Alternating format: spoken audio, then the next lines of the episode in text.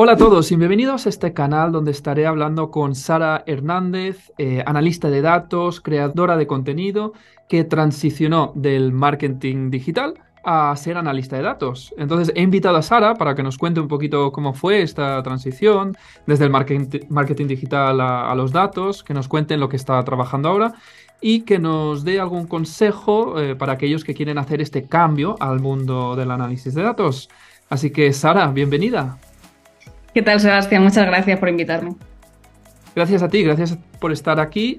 Y para empezar, ¿por qué no te introduces un poco? Eh, nos explicas sobre ti, dónde creciste, qué estudiaste y, cómo llegaste hasta donde estás hoy.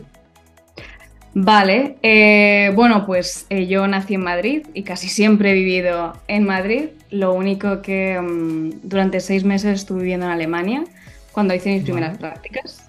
Eh, pero bueno, antes de las prácticas estudié Administración y Dirección de Empresas y Derecho, el doble grado, que creo que es una modalidad que como que solo está en España, que son como dos mm. carreras en una, digamos.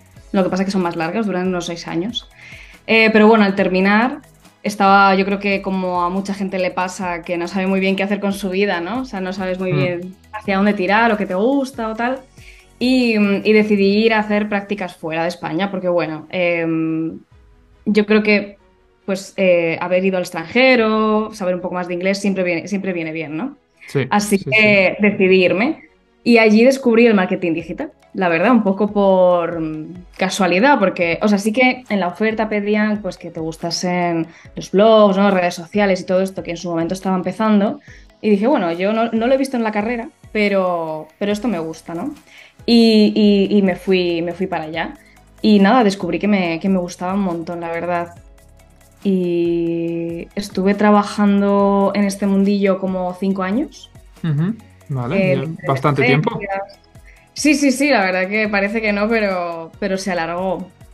Eh, estuve, estuve en esta empresa de, Alemania como un año o algo así, y luego estuve en diferentes agencias de publicidad. Y me gustaba mucho ese mundo, la verdad, pero, pero me quería especializar como en algo más, ¿no? Entonces pensando qué hacer, hacia dónde tirar, me di cuenta que una de las cosas que más me llamaba la atención era, eran los datos. O sea, en su momento era como una idea muy, muy poco definida, ¿no? Porque no, hmm. sabía mucho del mundo. Pero cuando, o sea, en marketing, cuando lanzábamos campañas y todo esto, luego tenía que hacer, tenía que hacer un informe, un reporte para medir los resultados, ver qué ha funcionado, qué no ha funcionado y tal. Y yo me di cuenta de que a mí esa parte me encantaba y me podía tirar un montón de horas y buscando eh, diferentes herramientas y haciendo gráficos y tal. Em, entonces pensé, bueno, igual esto puede ser eh, un lado hacia, donde tirar. Hay todo un campo, sí. Que, sí, lo que pasa es que no, yo no lo sabía. O sea, no lo, no lo, o, al menos es que yo en la carrera, por ejemplo, no me, no, me explicaron nada, no, no conocía nada de esto. No se conocía mucho, ¿no? Los analistas, los científicos de datos, no, no era tan común, era algo que yo, por ejemplo, en España, pues había poco, eh, no, se conocía y ahora más y más es, un puesto súper demandado y, que en casi todas las empresas. Antes no, no existía este puesto en sí. Ya ves, no, y es que yo no, vamos, no recuerdo conocer ningún analista de datos ni nada de esto. O sea, sí que se habla mucho, o sea, ya se hablaba de inteligencia artificial mm. y todo este tema muy futurístico, ¿no? Pero bajado al día a día a un perfil normal, no será muy raro como verlo. Eh, pero es verdad que uno de los reportes que hacíamos en, allí en las agencias era un reporte de sentimiento. Es decir, es relacionado con redes sociales, ¿no? Eh, eh, pues imagínate un cliente, una marca, mirábamos si, si, hablaban positivamente, negativamente, qué decían de ese cliente en redes sociales, ¿no? O de qué producto hablaban, cómo hablaban de cada producto, o sea, Em, se hacía un informe, es un, sí, un informe de escucha social, me, creo que es el nombre exactamente. Y, no sé, me llamó la atención y pensé, ¿cómo lo harán? ¿Sabes? ¿Cómo, ¿Cómo pueden saber que un mensaje o que un tweet es positivo, negativo? No, no terminaba de entender este concepto que al final es Machine Learning. Claro. Em, luego descubrí luego, ¿no? Luego cuando lees un poco y algoritmos y no sé, me sonaba todo eh, muy, muy, muy futurístico y muy complicado. Pero bueno, luego cuando vas más leyendo sobre el tema y lo vas desmigando un poquito, ves, vas viendo cómo funciona y me pareció muy interesante que se podía aplicar a muchísimas, a todo en realidad, cualquier empresa, cualquier sector, podía, podía aplicar un montón de valor. Eso solo aplicaba a redes sociales, que es por donde yo más o menos descubrí este mundo, ¿no? Em, pero luego, más allá de lo digital, también es o sea, es súper útil todo esto de, datos, machine learning, análisis. Así que bueno, eso fue un poco mi, racional, por ahí descubrí yo este mundillo y pensé, bueno, igual, es, mi, siguiente paso, ¿no? Entonces empecé a aprender un poco de Python, un poco de SQL, así con algún curso básico, leyendo. Eh, obviamente todo me parecía muy complicado. Todo. Al principio lo es, pero nos damos cuenta que, con un poco de práctica al final lo piensas ahora y, seguro que dices, oh, no era tan complicado al final. Total, pero las primeras veces mm, mm. no sabía ni por dónde empezar, eh, estaba muy perdida. Pero bueno, decidí poco a poco que me fuesen sonando ciertas cosas. Mm. Em, luego para hacer el cambio ya pensé, venga, pues si me gusta esto, voy con todo, para adelante. Eh, y estudié un bootcamp eh, entonces ya prácticamente al, que, a la que iba a terminar el bootcamp ya tenía trabajo como analista, así que la verdad es que fue, fue bastante rápido. Me gustó mucho todo. Esa es la, la, idea, la idea del bootcamp, ¿no? Es, es prepararte para ese trabajo, no, no, no, hace falta a lo mejor hacer tantos años de carrera, eh, porque la gente que suele hacer un bootcamp es que a lo mejor viene de otra carrera o, necesita aprender esas habilidades que, es mucho más rápido, ¿no? Y, y, esa es la idea también en nuestros bootcamps en Datademia, transicionar y, acelerar ese aprendizaje de esas herramientas para conseguir ese trabajo. Y creo que tú también hiciste un bootcamp. Sí, sí, yo creo que son súper útiles porque, claro, eh, si, si tienes 18 años y vas a empezar tu vida universitaria, puedes elegir mejor, ¿no? Pero claro, yo ya mm. tenía en su momento 26, creo 27 Uf, pues pensar en meterme en una carrera cuatro años, si te va bien, ya pueden ser cinco, seis, porque son ingenierías complicadas, ¿no? Em, y luego que buscar trabajo con treinta y tantos, no lo, es que no, no, o sea, al final yo creo que si ese fuese el único camino, mucha gente como yo se desanimaría bastante a la hora de hacer un cambio. Pero teniendo a lo mejor esto, bootcamps, cursos más eh, cortos, muy intensivos, la verdad, son bastante matadores, em, pero te, preparan para, para encontrar trabajo, no te preparan para ser el mejor analista de datos, probablemente no, o sea, luego depende mucho de cómo tú te lo trabajes, lo que vayas aprendiendo después, porque es un mundo tan amplio que no se puede enseñar en seis meses. Te, pueden, puedes aprender lo necesario para encontrar trabajo y ser útil en una empresa, eso seguro. Pero luego necesitas estudiar mucho más, aparte por tu cuenta, vaya, o al menos esa es mi opinión y lo que me está pasando a mí, vaya. Sí, sí, bueno, y, trabajando al final eh, vas a ver diferentes casos de uso, vas a aplicar todo lo que has aprendido y ahí realmente es cuando se aprende más, ¿no? Aprendes haciendo y trabajando. Obviamente un bootcamp te prepara lo suficiente para que tengas esos conocimientos básicos que necesitas saber, pero para mejorar y ser un analista de datos excelente o un científico de datos excelente que, que realmente aporte valor, vas a necesitar esa experiencia. Entonces, yo suelo recomendar siempre intentar encontrar esa experiencia cuanto antes, porque te puedes formar y puedes formarte muy bien, pero eh, al final donde vas, vas a aprender es aplicando y generalmente pues es en el trabajo esto. Totalmente. Sí, además yo creo que mm, por mucho que estudies no lo sé, conceptos de Python, cómo acertar, hasta que no lo pones en práctica y tienes que enfrentarte a un problema real en una empresa, que además que la gente te lo está pidiendo, eh, es, es, cuando mm. aprendes de verdad, primero, cómo funciona un equipo de datos, porque yo, por ejemplo, también fue una de las cosas que tuve que aprender.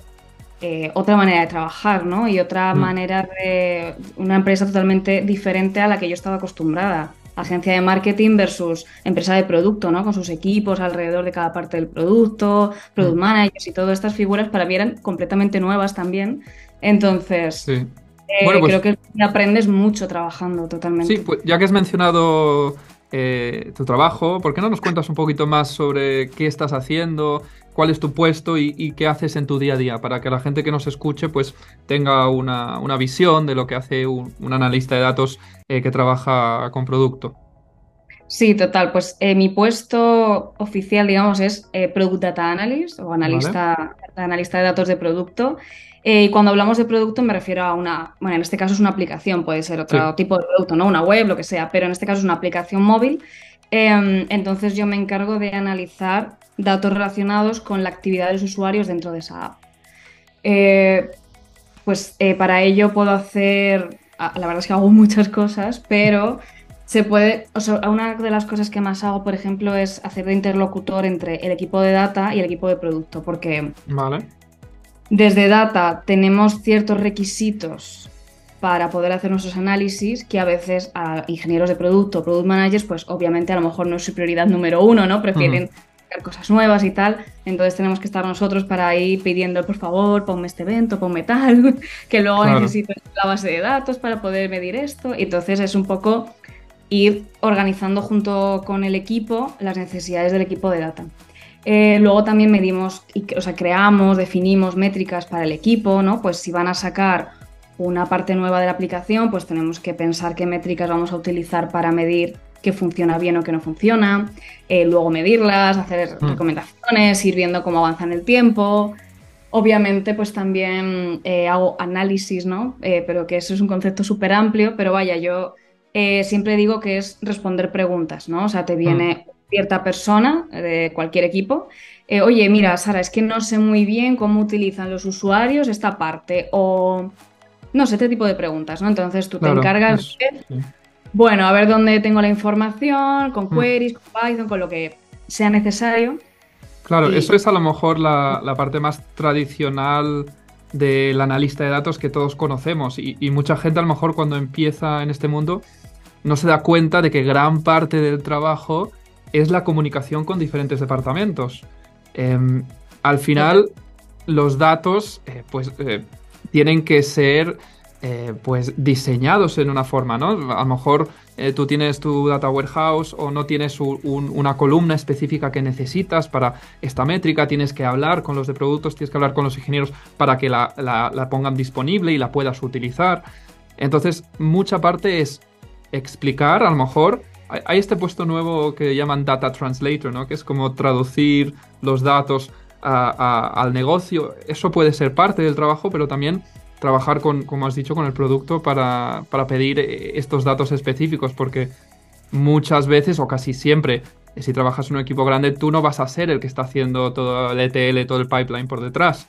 ¿no? Entonces vas a tener que comunicarte con esa gente para que te lo preparen y, lo, y, a veces es, un, es, una lucha, ¿no? Que a lo mejor tienen miles de otras cosas y para que te, te, creen esta parte del data pipeline, pues a lo mejor estás semanas esperando, no sé. A lo mejor nos puedes decir tu experiencia con esto. Sí, a ver, yo creo que la comunicación es muy importante en un puesto como analista de datos y mm, y yo creo que no siempre se le da como esa importancia cuando estás preparándote para serlo. O sea, cuando ya estás trabajando te das, te das cuenta totalmente. Em, pero sí, como que nos centramos mucho en aprender Python, SQL, todo mm. esto. Y, el tema de...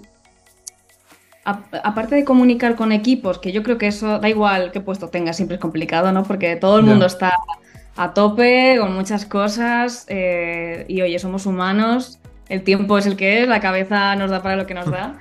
Pero mm, una, yo creo que relacionado con la comunicación, una parte muy importante para analistas es saber ya no solo hacer un buen análisis, sino comunicarlo, porque tú puedes hacer una query maravillosa, un código de Python espectacular, eh, hacer unos gráficos, bueno, bueno, la leche. Pero si no sabes comunicar bien qué has encontrado, eh, eh, y qué tienes que hacer con esa información, no vale para nada. Y, exacto, exacto. Hijo, es algo muy importante, la verdad, y muy complicado de aprender, ¿eh? O sea, yo creo que es, a lo mismo de antes, experiencia, práctica, que lo hagas mal una vez y te digan, oye, si no, y lo vuelvas a hacer y ya mejor, ¿no? Porque, no mm. sé, me parece algo muy complicado.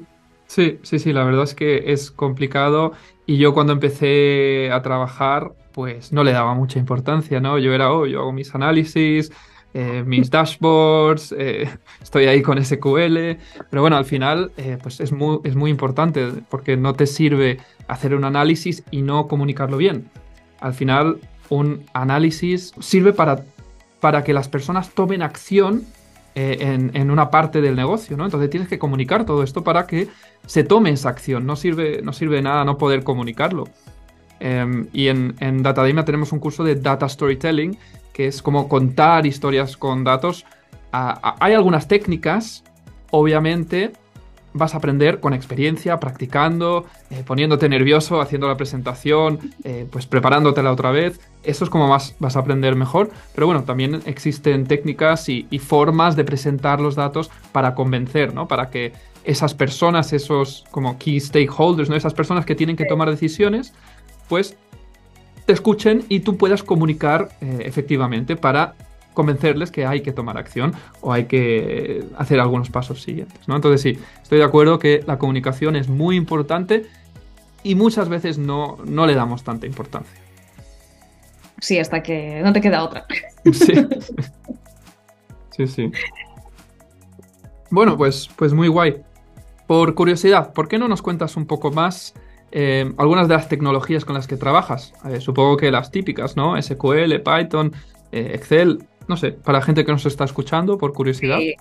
Sí, esas yo creo que no fallan nunca, ¿no? Eh, la verdad es que uso la que más utilizo en mi día a día es SQL. Hmm. Eh, porque, bueno, es que al final estoy todo el día extrayendo información de la base de datos, entonces es así. Eh, Python, por ejemplo, la utilizo para, para cuando ese dataset que sale a lo mejor de la base de datos es muy pesado. Hmm directamente no sale utilizando SQL, tienes que ir a Jupyter, hacer ahí un par de, conexiones con la base de datos y ya sacarlo ahí.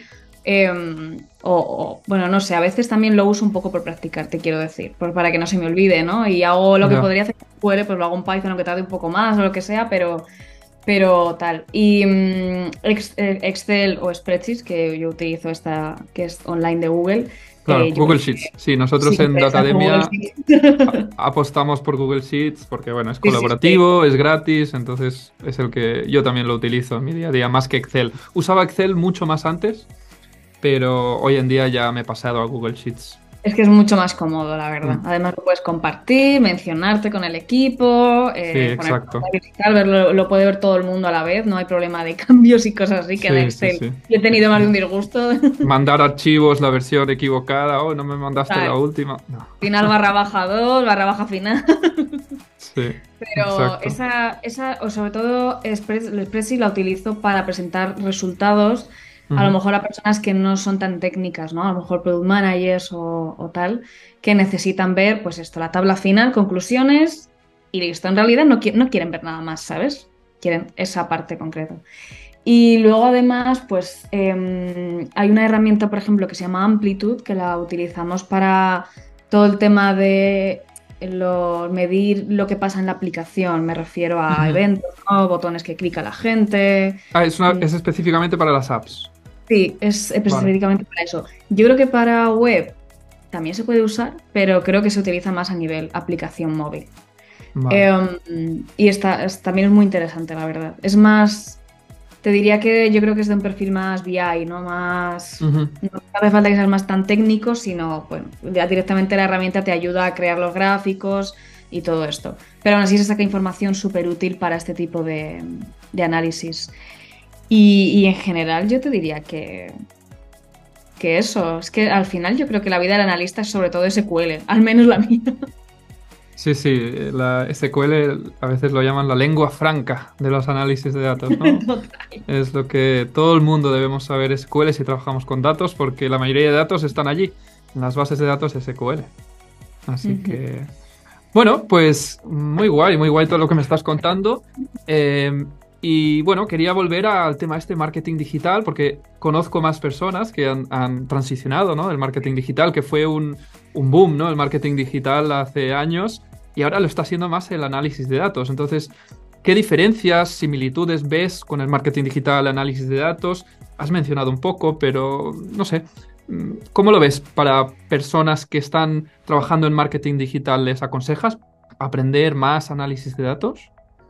Yo te diría que sí, incluso si tu plan no es trabajar como analista de datos, porque, o sea, yo creo que eh, saber medir y interpretar gráficos, información y tal, creo que va a ayudar cualquiera, en cualquier trabajo, en cualquier sector, y, pero sobre todo en marketing digital porque, porque al final nos guiamos mucho por reportes, informes.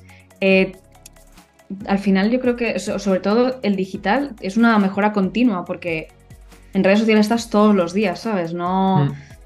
Eh, no, puedes decir, venga, pues dentro de un año lo mido. Bueno, o sea, sí, se hacen también informes anuales, ¿no? Pero que es una, es una, es un continuo, o sea, estás todo el día leyendo, viendo, a ver, tiene más comentarios, tiene no sé qué, tiene más views, mm. tiene tal. Entonces, creo que es muy interesante. Y más que mm, similitudes o diferencias, yo creo que tienen mucha sinergia ambos mundos. Porque lo que, te, lo que te he dicho, ¿no? En marketing, tú tienes que medir todo lo que haces para intentar mejorar, obtener mejores resultados para tu cliente. Pero es verdad que a través de las redes sociales y de todo lo digital en general, pero redes sociales, emails, eh, visitas en web, todo esto se obtiene información súper valiosa para analizar, eh, para machine learning, para inteligencia artificial, o sea, eh, creo que se retroalimentan ambos mundos. Al menos pues es lo que yo. Sí, sí, la verdad es que sí. Al final, en análisis de datos, lo que aprendemos como analistas de datos y cómo nos preparamos, nos sirve en cualquier sector, ¿no? Al final, eh, cualquier sector, y hoy más y más que todo, todo el mundo eh, se está digitalizando, entonces eh, datos tiene todo el mundo, ¿no? Entonces yo creo que vamos a ver más y más analistas de datos en todo tipo de industrias que antes a lo mejor no había, y, este tipo de puesto de trabajo va a ser súper común y va a haber un montón de demanda, ya la hay, y, no, no, para de crecer la demanda ¿no? de, de, analistas de datos. Al final, los datos están en todas, todas partes ahora. Eh, sí, lo, que he visto últimamente, o noticias de 2023, hacia dónde va este mundo y tal, es que mm, se va a pedir mucho analista, pero que a lo mejor también más especializados en ciertos campos. Entonces, me parece muy útil también para la gente que esté dedicándose a otra cosa ahora mismo diferente y esté pensando en transformarse a analista de datos, si intentas combinarlo con tu conocimiento que ya tengas, yo creo que es la combinación ganadora. O sea. Exacto. 100%. Y yo creo que se puede combinar con casi todo. O sea, no. Se me ocurren pocas cosas que no puedas unirlo con análisis de datos y tener un puesto que se busque y que sea útil. Sí, sí, sí. Y bueno, y bueno, y tú das muchos consejos sobre todo esto por las redes, así que bueno, para la gente que no te conoce a lo mejor, eh, que, no te ha visto en las redes, ¿por qué, no, ¿por qué no nos cuentas un poco más sobre el tipo de contenido que creas? Eh, luego pondremos enlaces a, todas tus redes en, la descripción del vídeo, pero sí, cuéntanos un poquito más cómo empezaste con las redes y como creadora de contenido y, qué es lo que, el tipo de contenido que publicas. Pues, a ver, siempre tuve ganas de, mm, de hacer algo, un proyecto mío, ¿no? Y sobre todo, claro, dedicándote a redes sociales, pues es que ves tantas cosas a lo largo del día que dices, ay, yo, quiero hacer algo, algo así guay, ¿no? Pero nunca había tenido algo como que compartir, en realidad, no tenía una vida como muy normal, ¿no? Em, y bueno, pero a raíz de este cambio de profesión que hice, mucha gente a mi alrededor me preguntaba, oye Sara, ¿tú qué estudiaste? ¿Dónde estudiaste? ¿Qué tal? ¿Cómo lo hiciste? ¿Algún consejo? Tururu. Y de hecho, tengo dos o tres amigos que ya están siguiendo el mismo camino que yo, así que, así que bueno. Sí, sí, sí, eh, estoy, muy contenta por esa parte.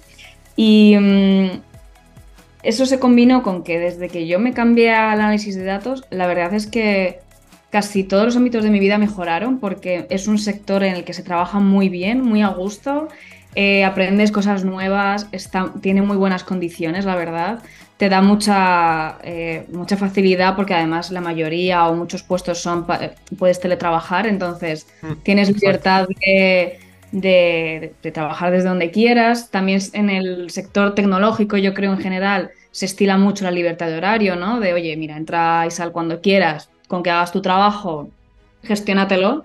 Y es que eso al final da mucha calidad de vida. Entonces mucha gente me preguntaba, en plan, te veo contenta, eh, qué guay, ¿no? Que ahora puedes viajar y hacer esto y hacer lo otro. Y, dije, bueno, oye, si tanto interesa a mi círculo tan cercano, quizás es, es como algo de lo que puedo crear contenido y puede ayudar a personas que estén igual que estaba yo al principio, ¿no? Que estás que tienes ganas, pero no sabes por dónde empezar, pero todo suena chino, suena muy complicado. Y, mm, y nada, empecé a subir vídeos a TikTok eh, y, y gustaron mucho, la verdad. Tuve, vaya, o sea, es que empecé en septiembre, yo creo, finales de agosto, principios de septiembre. O sea que nada, cuatro meses, cinco. Wow. Y Sí, sí, sí. ya somos más de 32.000, si no recuerdo mal, en TikTok. Y bueno, ahora pues eh, también estoy en Instagram, pero es verdad que estoy un poco menos activa. Eh, lo tengo en pendientes, pero es que trabajar y tener proyectos personales a la vez Es muy difícil hacer todo. Sí, Sí, sí, sí, me sí, sí, pero, pero sí, claramente hay interés en, en tu tema y, y- y en el, el mundo del análisis de datos. Y para eso también estamos en Datademia formando a, a gente en este campo. Entonces, Sí, sí, total. hay mucha demanda y va a haber mucho trabajo del análisis de datos. Entonces, si alguien está empezando, eh, planteándose qué, ca- qué carrera hacer, cómo hacer un cambio de rumbo, pues que te sigan, que les des consejos, que también visiten Datademia, que se inscriban a algún curso gratuito que tenemos. Tenemos más de pago también. Eh, pero bueno, que este es un mundo súper, súper guay, donde, como has dicho, todo puedes trabajar desde don- donde quieras, al final estás trabajando en un or- ordenador y, y, bueno, es un, un trabajo Vale. genial. Sí, Sí, sí, sí, si te gustan los números y eres una persona curiosa y tal, eh, vamos, yo no me lo pensaba mucho, la verdad. sí, sí, sí. Bueno, eh, vale, pues yo creo que es un buen momento para hacerte la última pregunta que tenía aquí preparada y hemos hablado de un montón de cosas, pero bueno, quería un consejo final, ya que das muchos consejos, pues un consejo final que le darías a, estas personas que están pensando en hacer este cambio al mundo de los datos. Vale, a ver, yo creo que ya más o menos he ido como diciendo todo porque para mí lo principal es que si, si lo tienes en mente y si te ha llamado la atención, por muy complicado que parezca, ves a por ello. Porque lo primero es que merece la pena, en general. Ah, Supongo que habrá alguien que a lo mejor no le ha salido bien el cambio, pero en general lo que yo conozco, eh, todo el mundo termina encontrando trabajo y termina estando bastante contento con lo que, con lo que hace en su día a día. Entonces, mm, de verdad que hay, ya hay, hay muchísimos recursos en Internet, muchísimas personas que te ayudan y comparten y, y estamos ahí para, para que nos pregunten, así que no, que por eso no sea. Así que siempre a por el cambio, siempre hay que ir a por todas. Sí, sí. Eh, um, bueno, no sé si vas a decir algo.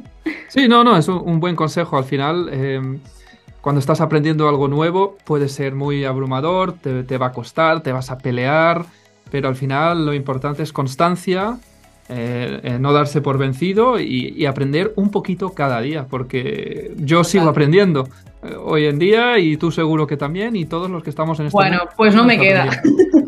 y lo que nos queda, lo que nos queda. Sí, sí, no, Así no, que- es que cada día lees una cosa que dices, ¿qué? Yo esto no lo había escuchado jamás. O sea, ¿qué es esto nuevo? O sea, es terrible, pero al final para mí es una de las cosas que me enamoró de este mundo, el decir, bueno, es que tengo para aprender Sí. todo Sí, lo que quiera, o sea, es que no voy a terminar nunca. Sí, y no abrumarse, no abrumarse, que, hay- que puede que haya mucho, pero bueno, hay que tener esta mentalidad eh, positiva, mentalidad de crecimiento, donde al final si, si te, si te esfuerzas vas a acabar aprendiendo cosas nuevas porque es eso, es un poco de esfuerzo y, y- y ya está. ¿De acuerdo? Pues yo creo que este es un buen momento para terminar. Eh, te quería agradecer muchísimo, Sara, por aceptar tener esta conversación conmigo eh, y, y darnos tan buenos consejos. Yo creo que va a ser muy útil y espero que haya sido muy útil para las personas que nos están eh, viendo. Así Eso que... Sí, sí, sí. Gracias a ti por invitarme, la verdad, es muy divertido hacer estas cosas. Sí, sí, me, me ha gustado mucho. Y bueno, si queréis poneros en contacto con Sara, pondré enlace a todos sus perfiles de redes sociales para que la podáis seguir. Eh, obviamente podéis visitar datademia.es para inscribiros a algún curso. Y otra vez, gracias Sara por tu tiempo y a todos los que nos estáis viendo, pues nos vemos en el siguiente vídeo. Hasta luego.